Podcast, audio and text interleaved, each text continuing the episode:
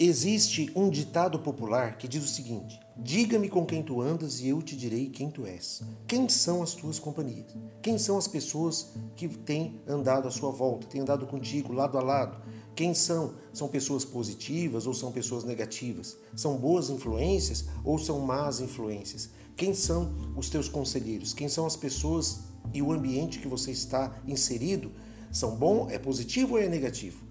O texto de Provérbios, capítulo 13, versículo 20, diz o seguinte: Quem anda com os sábios será sábio, mas o companheiro dos insensatos se tornará mal. Nós acabamos nos tornando parecidos com aqueles que nós estamos acostumados a ver, a ouvir, a estar junto. Isso é comprovado. Você se influencia com aquelas pessoas que estão próximas a você a ponto de ficar parecido com elas. Então, quem, quem é que tem sido as tuas influências? Né?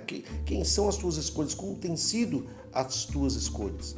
Então, saiba que essa é uma decisão que temos que ter diariamente na nossa vida. Óbvio que nós não vamos ser é, mal educados com qualquer pessoa, não vamos aí é, bancar o hipócrita ou vamos aí nos distanciar das pessoas, mas a grande realidade é que nós devemos andar com pessoas de fé, pessoas que têm a mesma visão, pessoas que têm uma visão ampla, pessoas que podem adicionar algo na tua vida, que você sabe que você vai aprender algo, que você vai crescer. Não aquelas pessoas que semeiam dúvidas, que semeiam incredulidades, que semeiam é, maus pensamentos, é, é, pensamentos de crise, de dificuldades e que ampliam essas situações na sua vida. Então, a Acostume-se a viver com pessoas boas, pessoas confiáveis e livre-se daquelas pessoas desconfiadas, que são cheias de malícia, que são cheias de maus pensamentos, essas pessoas que vão encher a sua vida e a nossa vida com coisas que não edificam e que não vão agregar nada.